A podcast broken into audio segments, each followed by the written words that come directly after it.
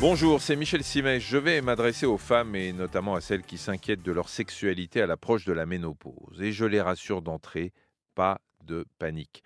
Mesdames, la ménopause ne signifie pas la fin de votre vie sexuelle. Parfois, c'est même l'inverse qui se produit.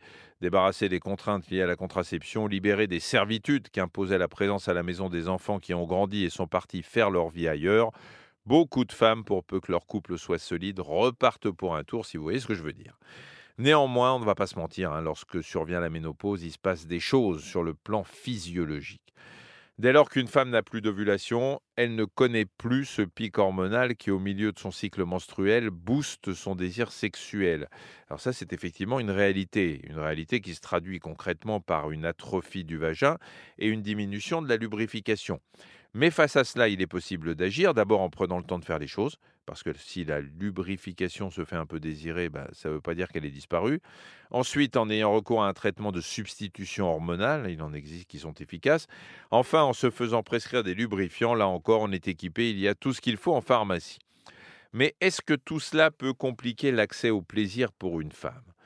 La sexualité et le plaisir qui va avec, eh bien, sont comme nous, ils changent, ils évoluent avec le temps.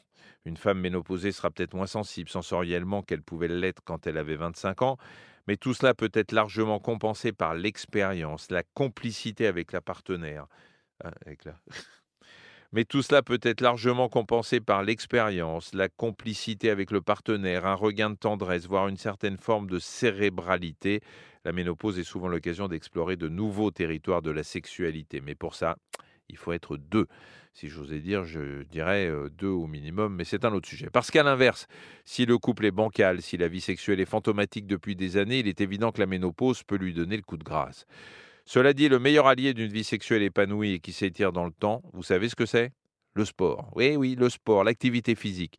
Si je me tue à vous demander de bouger, mesdames, c'est pour que vous viviez mieux et plus longtemps. Mais c'est aussi par égard pour votre vie sexuelle, donc amoureuse. Parce que le sport, mesdames, ça limite les bouffées de chaleur, ça vous rend belle, donc désirable. Et dès lors que vous en prenez conscience, ça dope votre libido. Merci d'avoir écouté cet épisode de Ça va beaucoup mieux. Si vous avez aimé, n'hésitez pas à en parler autour de vous et à nous mettre des étoiles.